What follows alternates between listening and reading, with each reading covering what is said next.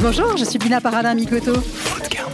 L'alimentation peut être un acte heureux et positif pour améliorer notre karma et non synonyme d'inquiétude et de stress. J'échange dans Food Karma avec des acteurs qui œuvrent pour une alimentation bonne pour nos papilles, mais aussi pour notre santé et la planète. Cuisiniers, journalistes, industriels ou encore médecins, les invités de ce podcast incarnent tous le Food Karma. Chacun à leur échelle, ils participent à répandre une énergie positive dans le secteur de la bouffe. Je vous emmène à leur rencontre dans Food Karma. Vous venez avec moi? Bienvenue sur Food Karma. Je suis très heureuse d'accueillir Guy Debert, DG de Kaoka. Bonjour Guy. Bonjour Bina. Guy, c'est un grand plaisir de te retrouver au micro de Food Karma aujourd'hui dans tes locaux euh, qui sont à Carpentras. Oui. Tu diriges euh, Kaoka, qui est une marque de chocolat bio et éthique. Et je suis une fan de longue date. J'ai pendant longtemps cherché des tablettes de caractère en bio, des tablettes qui avaient vraiment le goût du chocolat comme j'aime, avant de tomber sur celles de Kaoka qui m'ont complètement séduite et que je croque du coup régulièrement, manifestement. Je ne suis pas la seule puisque Kaoka, c'est aujourd'hui 33 millions d'euros de chiffre d'affaires avec une trentaine de références commercialisées dans 19 pays.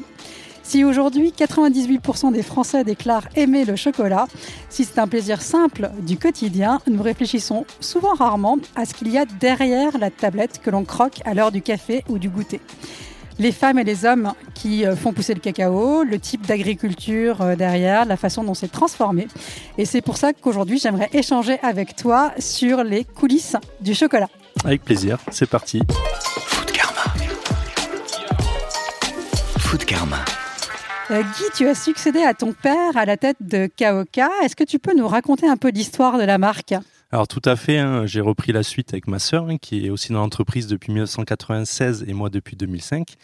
Alors effectivement, l'entreprise Kaoka, euh, l'histoire de Kaoka et de la marque est étroitement liée à l'histoire de mon père. Alors mon père a fait partie des personnes hein, un peu pionnières dans le bio, dans la bio. Euh, Très pionnière parce qu'il avait commencé en quelle année? Voilà, dans les années fin des années Ouais. 70, voilà. En fait, il a, il est pas venu sur la bio par euh, par euh, opportunité de marché, de business. hein, c'est vraiment par conviction, par éthique personnelle. Il s'est vite rendu compte, comme euh, beaucoup de pionniers de la bio, qu'il fallait pas, on pouvait pas continuer à polluer la planète comme ça avec une agriculture intensive. hein. Euh, surtout dans les années 70, où voilà, il fallait produire plus pour les marchés de grande consommation. Donc là, il est, il s'est dit bon, on peut pas continuer comme ça. Il faut aller sur un nouveau modèle et penser à l'avenir de notre planète. Voilà, donc il a, il a milité hein, euh, pour l'agriculture bio euh, des années 70 et 80. Il a été administrateur de Nature et Progrès. Il a fondé. Nature euh, et Progrès, est-ce que tu peux nous rappeler ce que c'est pour ceux qui ne sauraient pas alors c'est euh, avant les premiers règlements bio, hein, ce sont des, des référentiels privés, voilà, qui étaient euh, Et qui sont très exigeants. voilà, très exigeants et qui, qui existent toujours aujourd'hui. Euh, il a été un des fondateurs de la Biocop à Carpentras. Donc moi, tout petit, j'ai grandi aussi dans la Biocop. Euh, C'était bénévole. Ma mère faisait la, la caisse une fois par semaine. Voilà, donc euh, j'ai grandi dans ce milieu-là du réseau spécialisé bio. Et, euh, et voilà. Et en fin, des années 80, il a décidé euh, de se lancer dans le, dans le secteur privé en fondant une première entreprise qui s'appelait la Sopab sur Carpentras déjà. Et euh, il avait eu des expériences dans les fruits euh, au Maroc, principalement sur, sur, les, sur les oranges. Donc il a mis en place des premières euh, méthodes de, pour travailler en bio au Maroc à cette époque-là en tant que consultant. Et du coup, il s'était il s'était spécialisé un petit peu dans les fruits. Il a monté cette première entreprise euh, avec une filière au Togo pour les ananas et les mangues principalement. Et euh, bon, dès le début, Donc on a- l'idée c'était de faire venir des fruits Voilà. exotiques bio. alors, c'est, il s'est lancé dans le bio, hein, bien entendu. Et du coup, euh, pour lui, en fait, faire du bio, c'était être au plus près des producteurs. Voilà, ça, c'était important. Euh, le meilleur moyen de maîtriser une filière, c'est d'être au, au plus près des producteurs et de monter des filières directement avec les producteurs. Donc, il était déjà dans cet esprit-là. Hein. On parlait même pas de commerce équitable à l'époque. Hein. C'était dire, ben moi, je fais du bio, il faut que je sache euh, qui sont les producteurs qui vont me produire pour que j'assure ma traçabilité au maximum. Donc, il a monté une filière au Togo. Voilà, il a monté une usine au Togo et une usine à côté d'Avignon, à Bédaride, pour faire tout le process en fait euh, final de déshydratation euh, des fruits en France. Voilà. Et euh, donc dès le début, il a travaillé en structuration des producteurs en coopérative. Voilà, ça a été vraiment euh, cette démarche qui aujourd'hui est toujours la démarche de Kauka, euh, au plus près des producteurs. Et pour faire le lien avec le chocolat, il s'est dit tiens ça serait sympa d'enrober mes ananas et mes mangues séché de chocolat bio. Sauf qu'à l'époque, ça n'existait pas. Au niveau mondial, il n'y avait pas de chocolat bio. Donc, Zéro chocolat non. euh, labellisé. Voilà. Alors, on parle fin des années 80, donc il n'y avait même pas le premier règlement euh, bio, Oui, euh, le bio français qui était pas en en fait à 91. l'époque voilà. quasiment. Tout à fait. Mais du coup, il n'y avait, pas de- il y avait pas de filière, on va dire, de, de programme de cacao bio certifié au niveau mondial. Donc, il a été, euh, alors je dis un des premiers, hein, parce que je n'ai pas la, la certitude à 100%, mais voilà, il a été un des, des premiers à certifier une filière bio au Togo de cacao. Voilà. Euh, et euh, ensuite, il a, il a commercialisé sur le réseau français une des premières euh, tablettes de chocolat bio en 1991. Et donc ça, c'était en 91. Et Voilà. aujourd'hui, si tu devais définir la particularité de, de KOK, qu'est-ce qui, qu'est-ce qui fait euh, que le, chocolat KOK est différent des autres? Alors, le- la, la- la principale différence, c'est c'est lié à ce que j'expliquais au début par rapport à sa première expérience, c'est euh, de travailler au plus près des producteurs. Voilà. Et aujourd'hui, euh, chez KOK, on parle beaucoup de filières intégrées. Voilà, on fait pas de sourcing, c'est-à-dire qu'on va pas acheter du cacao euh, à une coopérative euh, dans tel pays, une autre dans tel pays, en fonction de, des origines qu'on a envie de mettre avant. On construit des vraies filières, qui sont des filières intégrées. Et c'est- c'était la semaine dernière à Sao Tomé, si j'ai voilà, là je rentre juste de Sao Tomé, donc euh, euh, ça fait du bien d'aller voir nos producteurs et nos équipes sur place, euh, parce qu'avec le Covid, ben, vous pouvez imaginer que ça faisait un petit moment qu'on n'avait pas trop voyagé. Donc c'était un grand bol. aussi euh, des, des relais sur place. voilà, alors c'est pas vraiment des relais, c'est des personnes qui sont qui gèrent hein, euh, les structures, la coopérative ou en Équateur par exemple, on a carrément une filiale avec des actions de producteurs dans le capital, donc c'est des, des modèles qui sont très forts qu'on a mis en place. Mais on a des personnes relais, voilà, elles sont pas directement employées de KOK, mais ce sont nos, nos bras droits euh, sur chaque filière qui, qui gèrent au quotidien en fait sur place euh, la relation avec les producteurs, le, le fonctionnement de la coopérative, etc. Et donc- combien de filières tu as aujourd'hui Alors aujourd'hui, on a quatre filières. hein. La- alors la plus les deux plus historiques sont l'Équateur et le et Sao Tomé et Principe. Donc Sao Tomé et Principe, peut-être que vous ne connaissez, pas, mais c'est un petit pays euh, dans le Golfe de Guinée, en Afrique. C'est une île euh, magnifique. Euh, pour ceux qui veulent faire un peu de tourisme euh, exotique, c'est vraiment très sympathique. Et l'Équateur en Amérique du Sud. Donc ça, ce sont deux filières qu'on a mis en place en 2000 et 2001. Voilà.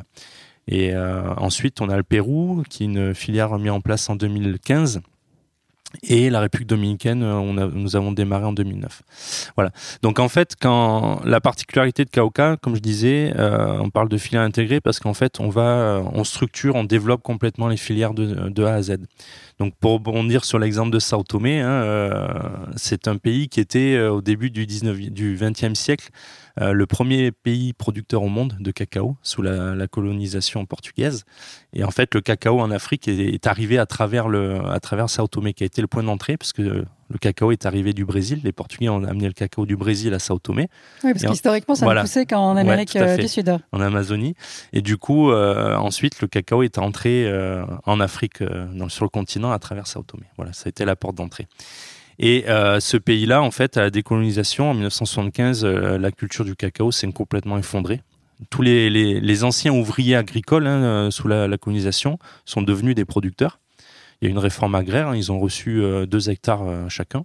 Et en fait, ils sont passés de cueilleurs, entre guillemets, à producteurs. Voilà. Donc, euh, ils n'avaient pas accès au marché international. Donc, quelques personnes ont, pris la main mise sur, le, commerce du cacao. Et du coup, en fait, ce- celui qui, n'a pas du tout bénéficié de ça, c'est le, petit producteur qui se retrouvait dans la misère.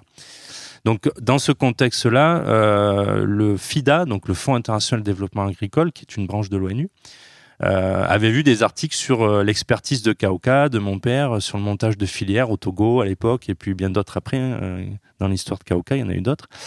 Et euh, ils ont contacté mon père pour venir faire une mission de consulting euh, pour voir euh, sur Sao Tomé qu'est-ce qui était possible de, remettre en place pour relancer la, filière cacao de Sao Tomé, qui est la première euh, matière première exportée du pays. Donc c'est quand même assez important.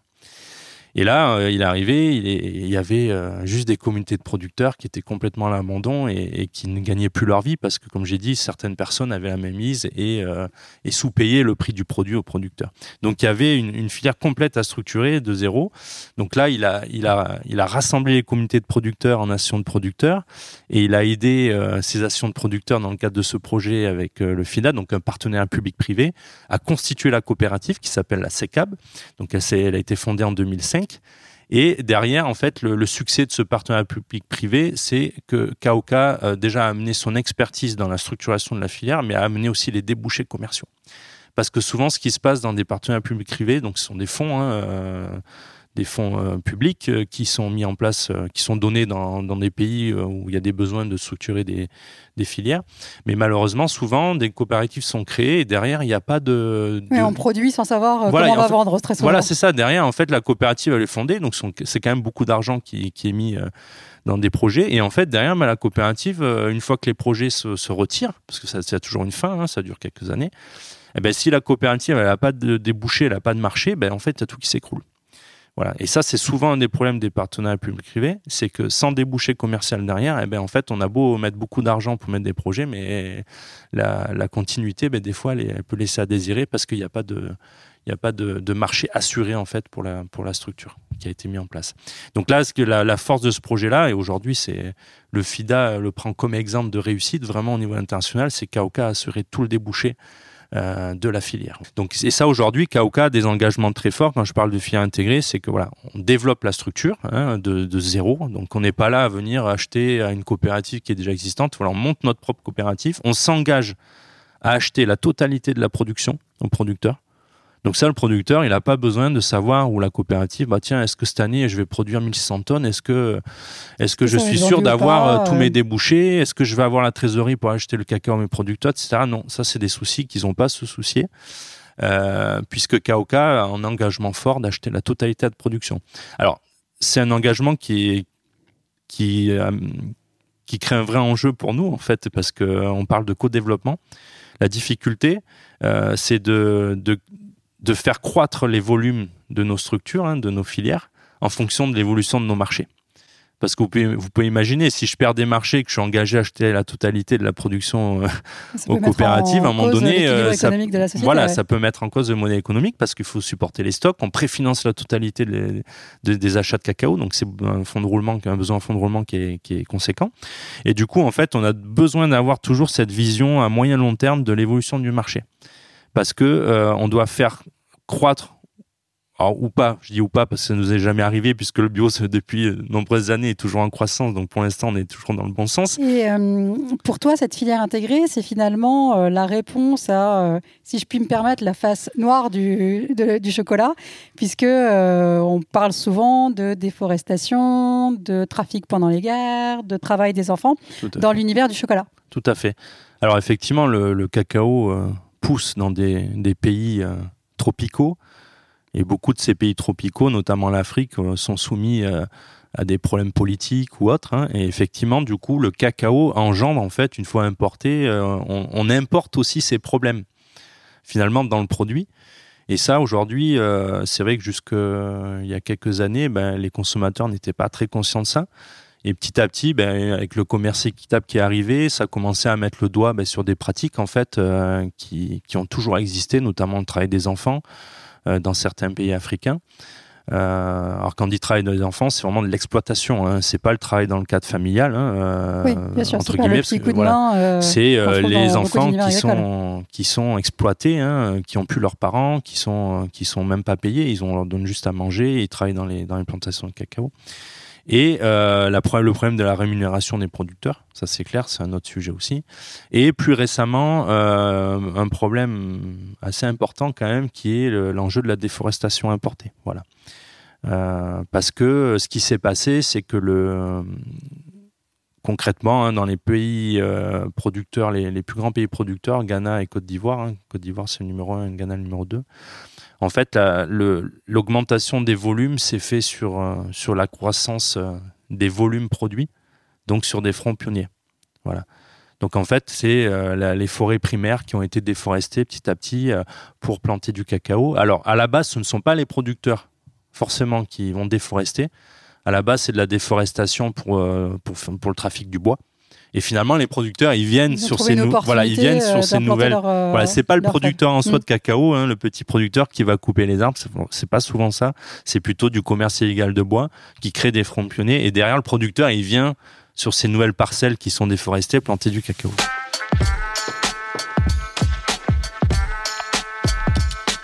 Justement, aujourd'hui, euh, si euh, tu te rends dans le rayon d'un supermarché ou d'un magasin bio, euh, comment tu fais pour reconnaître un bon chocolat pour te dire euh, celui-là, je peux l'acheter euh, les yeux fermés? Alors, il y a une- une première petite technique, euh, c'est on parle sur le pourcentage du chocolat. On va Ah, C'est prendre, quoi ces fameux 70% voilà, on va prendre un euh, 70% qu'on a sur la qui est la tablette? phare, on va dire, pour toutes les, toutes les marques de chocolat. Un 70% de cacao, c'est tout ce qui est issu du cacao. Donc, comme je l'ai expliqué précédemment, c'est soit la pâte de cacao, soit le beurre de cacao, soit euh, la poudre de cacao. Vous pouvez avoir un 70% qui est constitué que de pâte. Donc là, vous regardez la, lis- la liste des ingrédients, vous allez voir dans la liste pâte de cacao et vous n'allez pas voir de beurre ni de poudre. Donc là, en tant que consommateur, vous savez que les 70% sont issus de la pâte. Et la Donc pâte, c'est vraiment la matière noble. C'est voilà, c'est la fève euh, juste torréfiée, broyée. Ensuite, vous pouvez avoir un autre exemple, toujours 70%. Vous pouvez avoir 60% de pâte de cacao et 10% de beurre de cacao ajouté, ce qu'on appelle ajouté, parce que comme j'ai expliqué, il a été d'abord extrait, il a été pressé de la pâte et ensuite on le réintroduit dans la fabrication du chocolat. Et plus rarement, vous pouvez avoir de la, pâte, de la poudre de cacao aussi. Donc vous pouvez avoir par exemple un 60% de pâte, un 5% de beurre et 5% de poudre. Donc la somme en fait de ces, de ces trois ingrédients issus du cacao fait le pourcentage de cacao. Et ce pour faut- toi, évidemment, c'est plus noble quand il y a Voilà, euh, tout le maximum de pâte de cacao. Tout à fait. Donc nous, dans, chez Kaoka, on a toujours privilégié les, plus forts pourcentages en pâte de cacao, voire uniquement de la pâte de cacao, surtout sur les chocolats noirs. Parce qu'en fait, ce qui se passe, c'est que le beurre de cacao, quand on l'a extrait euh, lors du pressage de la pâte, en fait, vous le séparez d'un point de vue moléculaire. Ensuite, quand vous le réintégrez dans le chocolat, et qu'ensuite, en tant que consommateur, vous mangez le chocolat, la première chose qui va fondre dans la bouche, c'est le beurre de cacao ajouté. Donc ce Donc, les gras fameux qu'on peut avoir dans 10%. certains chocolats. Voilà, tout à fait. Et le problème, comme ce beurre, il est, il est libre moléculairement, donc il fond en premier, il va vous voiler les papilles gustatives. Et ensuite, ce qui fait que au plus ce taux de beurre il est important, au plus vous allez avoir une sensation, alors ok, un produit très fondant, très agréable, par contre très, très gras. Et du coup, vous allez avoir une sensation en fait d'un chocolat qui, n'a, qui a très peu de corps et très peu de longueur en bouche. Parce que, en fait, les saveurs qui sont issues de la masse de cacao, du coup, elles, elles filent en fait dans la bouche parce que les papilles gustatives sont voilées. Donc ça, c'est important. euh, alors, de, de- de comprendre ça en tant que consommateur, mais aujourd'hui, il n'y a aucune réglementation qui vous oblige à indiquer la part de chaque en termes de pourcentage. Et ça, du coup, pour un consommateur, c'est très compliqué, euh, à part de savoir ben, qu'il y a effectivement du beurre ou pas. Ouais, on le voit que- dans la liste des ingrédients. Voilà, dans mon exemple de 60% pâte et 10% 10% de beurre, vous allez voir les deux ingrédients, pâte de cacao et beurre de cacao. Mais vous n'allez pas savoir s'il y a 10 de beurre de cacao, s'il y en a 15 ou s'il y en a 20. Voilà. Donc ça, ça c'est aujourd'hui, euh, à part le, sentir dans la consommation du produit, hein, parce qu'au plus vous allez avoir un produit très très très fondant, au plus voilà, vous pouvez imaginer qu'il y a un plus de beurre. Après, là je suis sur les tablettes de chocolat, mais après, selon les, les utilisations du chocolat, on va volontairement chercher de la fluidité. Par exemple, quand on vend un chocolat de couverture, donc ce sont souvent des palets de chocolat pour des, des professionnels, hein, euh, des pâtissiers, des chocolatiers. Pour euh, faire la partie croquante autour des, bon- des bonbons. voilà, on a besoin parce que d'avoir une fluidité euh, assez technique, précise, parce que ce- cet artisan derrière qui va retravailler le chocolat, il a besoin d'un chocolat fluide parce que il va par exemple faire euh, les moulages, ce qu'on appelle les moulages creux pour Pâques. Hein, un, petit lapin, par exemple, en fait, la technique, c'est vous avez un moule, vous mettez le chocolat dedans, vous retournez le moule et le chocolat il coule. Il, sort du moule et en fonction de la fluidité, ben, vous allez avoir un- une coque, genre une épaisseur de, de chocolat plus ou moins fine. Et sauf que ce qu'on recherche, c'est quelque chose de fin pour que le, le petit lapin mangé à Pâques, il soit agréable et que ce soit pas trop épais. Donc là, on a besoin d'un chocolat avec des, des particularités techniques euh, qui font qu'il faut qu'il s'écoule facilement. Donc là, on va chercher, voilà, à avoir un peu plus de beurre de cacao. Donc on a des recettes pour les produits professionnels qui vont volontairement contenir plus de beurre. Par rapport Parce à, c'est l'effet recherché. voilà, c'est l'effet recherché. Ou, d'un point de vue industriel, euh, vous allez napper un, un biscuit de chocolat. Euh, la quand le biscuit va passer dans l'enrobeuse, hein, il faut que le chocolat il, il- il enrobe le produit et qu'il tombe rapidement parce que sinon vous avez l'enrobage qui est beaucoup trop épais aussi. Voilà, donc ça c'est pareil, on a besoin d'une fluidité très particulière. Et il y a des ingrédients qu'on rajoute dans le chocolat, par exemple la lécithine, qui peut être de soja très souvent. Est-ce que c'est pour toi une nécessité? Est-ce que euh, c'est un ingrédient qu'il vaut mieux éviter?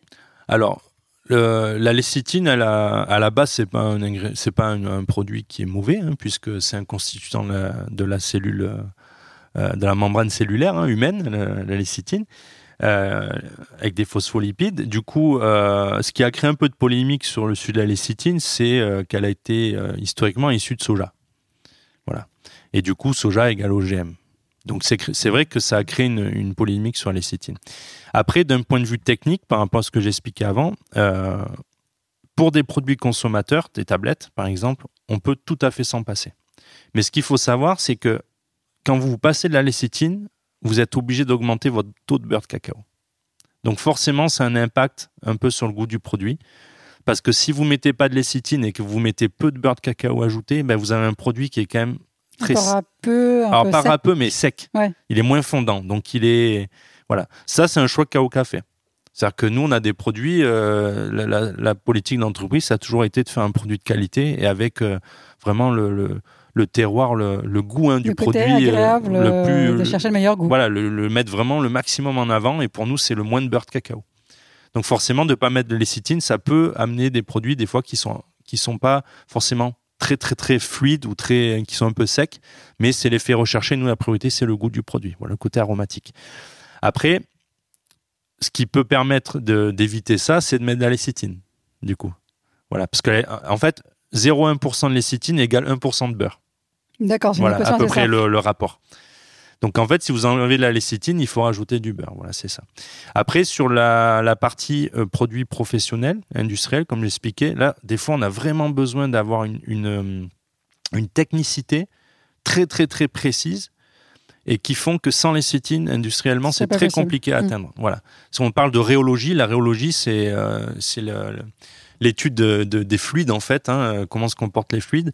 Et du coup, nous, on travaille sur la viscosité et la limite d'écoulement. Donc ces deux, ces deux paramètres, en fait, ils sont, euh, ils sont plus facilement euh, ajustables en utilisant la lécithine qu'on introduit lors du conchage. Voilà. Là où on a vraiment le, le, le- le malaxage du produit qui se fait, et c'est là où on va aller chercher la fluidité qu'on recherche en fonction de l'application. Voilà. Et au plus la fluidité doit être resserrée en termes de cible, au plus on a besoin de lécithine. D'accord. Et euh, on l'a vu, il y a quand même pas mal euh, d'enjeux sur la production du chocolat. C'est plutôt un produit qui devient de plus en plus cher. Est-ce que c'est amené à devenir un bien de luxe pour toi, le chocolat? Alors aujourd'hui, clairement, euh, le, le producteur, je parle dans le, dans le con- conventionnel, hein, pas en commerce équitable, bien entendu, aujourd'hui, il, ne vit pas de sa culture de cacao et ça crée une vraie euh, problématique de moyen long terme. C'est euh, l'avenir du chocolat, du cacao, en fait, il est lié aux producteurs de cacao. Mais si les producteurs, ben, ils sont vieillissants et que finalement, ils n'arrivent pas à bien en vivre, euh, la future génération ne va pas vouloir continuer à faire ça. Donc la question c'est est-ce qu'on peut continuer à, à sous-payer en fait le, le prix du cacao aux producteurs et continuer à vouloir euh, avoir une quantité suffisante de cacao au niveau mondial parce qu'effectivement on a beaucoup parlé de pénurie ces dernières années de cacao potentiel parce que euh, on a la crainte que des pays comme l'Inde ou comme la Chine se mettent à consommer de façon massive et quotidienne du chocolat, ça créerait des besoins tellement importants au niveau mondial que la production mondiale ne suivrait pas. Alors aujourd'hui, ce n'est toujours pas arrivé. Euh, et à côté de ça, on a aussi les plantations qui sont vieillissantes. Donc euh, des, des productivités, des rendements qui sont mauvais. Et tout ça fait qu'en fait, ça crée ce, ce risque potentiel d'avoir une pénurie au niveau mondial. Food Karma. Le podcast qui nous invite à agir dans la bouffe. Food Karma. J'aimerais un peu plus connaître tes goûts euh, personnels. hein, Avec un petit questionnaire foodie, quel est ton plat favori à partager avec ta famille ou tes amis? Alors, euh, moi j'aime bien la montagne. Donc j'aime bien euh, tout ce qui est raclette, fondue, et je trouve ça convivial. Et voilà, pour passer euh, un peu de temps en montagne, que ce soit l'été ou l'hiver, c'est un plat que j'aime bien. Voilà. Comme j'ai fait beaucoup de VTT à haut niveau, j'ai beaucoup fréquenté les, les stations de ski en été et, et aussi en hiver. Donc j'aime bien, euh, j'aime bien les plats à base de fromage montagnard. Est-ce que tu as un plaisir euh, solitaire, euh, quelque chose que tu aimes bien manger quand tu es seul Alors, je dois avouer que je mange pas souvent seul. Mais euh, quand c'est le cas, j'aime bien manger un hamburger. si c'était ton dernier dîner, quel plat aimerais-tu manger? Alors, je suis un grand fan de pâtes. J'adore les pâtes. Euh, et je cuisine beaucoup de pâtes à la maison. Les enfants adorent les pâtes aussi. Donc, je pense que si je devais avoir mon dernier repas, ça serait un plat de pâtes. Est-ce que tu as un plaisir inavouable, quelque chose que tu aimes bien manger, mais dont tu sais très bien que ce n'est pas considéré comme bon? Alors c'est bon en termes de goût, mais peut-être pas bon pour la santé, mais j'adore les pizzas. Est-ce que quelle est ton épice euh, favorite? Euh, Le curry. Alors j'adore cuisiner et du coup euh, j'aime bien faire des plats euh, base de sauce curry, les cocos curry avec de la viande, des crevettes. Quel est ton premier souvenir d'épices?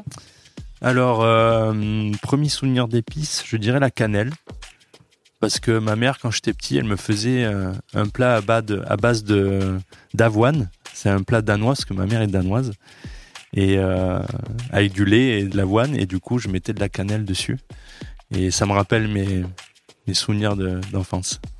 Quel est ton dernier souvenir au restaurant? Euh, Alors, pas trop aller au restaurant ces derniers temps. Donc là, pour répondre à cette question, je sais pas. Ou un coup de cœur, euh, un restaurant que tu aimes bien, tout simplement. Euh, Surtout dans la région, comme, comme on n'en parle pas toujours. Ouais, alors c'est vrai que euh, on n'est pas dans une grande ville, donc on a moins tendance à, sortir beaucoup au restaurant. Euh, mon dernier coup de cœur, alors il doit remonter un petit peu parce que on a un très bon restaurant à Pernes-les-Fontaines, fil du temps. Voilà, on avait mangé il y a 2-3 ans un repas de Noël et c'est parfait. Alors, je plus vous dire quel, est, quel était le plat exactement, mais. Aujourd'hui, il y a une urgence à mieux manger. Quelle est, selon toi, la priorité numéro une pour qu'il y ait une meilleure alimentation accessible au plus grand nombre? Alors, je pense que euh, le plus important, c'est de manger équilibré. Euh, et c'est vrai que hum, on, le vit tous, moi le premier, avec une vie euh, professionnelle qui prend de plus en plus de temps. Et en fait, on prend moins de temps à cuisiner aussi. Et du coup, on a tendance à aller un peu sur la facilité, la rapidité, et on en oublie un petit peu euh, de, faire une vraie cuisine équilibrée avec des légumes, euh, voilà. Donc je pense qu'il euh, faudrait vraiment retomber sur quelque chose de, plus traditionnel dans, sa façon de cuisiner, éviter surtout d'aller sur les plateaux cuisinés, voilà, recuisiner à la maison pour manger équilibré, ça c'est important. Et prendre le temps pour tout ça. Pour euh, conclure euh, cet entretien, euh, Kaoka a une actualité très riche. Tu as parlé de votre partenariat que vous venez de signer avec le Fonds français pour l'environnement mondial. Vous venez aussi entièrement de refondre votre identité de marque. Tout à fait. Alors le chocolat, c'est un secteur qui est assez concurrentiel, donc il faut rester dynamique tout le temps. pour se différencier dans le rayon, pour attirer les consommateurs et surtout les nouveaux consommateurs. Euh, c'est toujours un des enjeux de toutes les marques, hein, pas que dans le chocolat en magasin bio, c'est d'arriver à attirer les consommateurs qui viennent de la grande distribution euh, et qui mettent, euh, qui mettent les pieds dans les magasins bio. Donc c'est important de la dynamique. Et tous les 4-5 ans, en général, on, change notre design sur, nos produits. Et là, euh, on a fait un gros virage cette année parce que euh, on avait envie de faire retranscrire à travers euh, notre design la vraie identité, le vrai ADN de Kauka. Les engagements dont tu nous as parlé. Tout ce qu'on fait sur le terrain, on est peu d'entreprises à faire ça et aujourd'hui, on a envie de le faire savoir aux consommateurs quand ils mangent une tablette. de savoir ben, tout ce qu'il y a derrière en fait avec les producteurs, tous nos engagements. Et du coup, sur cette, ce nouveau ce nouveau design, euh, on a voulu euh, retranscrire ça. Donc, on a des visuels en fait euh, sur chaque tablette différente de, nos filières avec nos actions. et on a voulu aussi mettre en avant un peu le côté environnemental. Voilà, on a une photo d'une forêt et pour faire le lien avec tous les projets que nous faisons sur l'agroforesterie, sur la régénération des sols, voilà, sur plein d'enjeux aujourd'hui qui sont importants pour l'avenir de la planète. Et, et on se doit en tant, qu'entreprise en fait d'être actrice là-dessus. Voilà, donc on a envie de, de, faire ressortir tout ça euh, sur nos packaging et on a remis aussi euh, les visuels des produits, du chocolat pour un côté plus voilà plus gourmand parce qu'on a les gens achètent quand même du chocolat pour se faire plaisir. Euh, donc c'était important pour nous de remettre sur le, le, packaging les visuels des produits parce que ça on l'avait on l'avait plus sur l'ancienne version donc on a ce côté gourmand, on voit les, carrés de chocolat, les ingrédients, la noisette, la, framboise quand c'est le cas. Voilà, pour donner vraiment envie aux consommateurs de, de manger le chocolat, d'acheter notre produit. Guy, merci beaucoup pour cet échange. J'étais ravie euh, de cette euh, discussion qui m'a encore plus donné envie de manger du chocolat. Merci à toi. à bientôt. À bientôt. Que cet épisode vous a plu. N'hésitez pas à le noter 5 étoiles sur votre application favorite. Abonnez-vous à Business of Bouffe pour retrouver tous les épisodes de Food Karma. Retrouvez mes aventures sur mon compte Instagram, Dina Paradin, ou sur mon blog, karmajoie.com. Merci. Food Karma. Le podcast qui nous invite à agir dans la bouffe.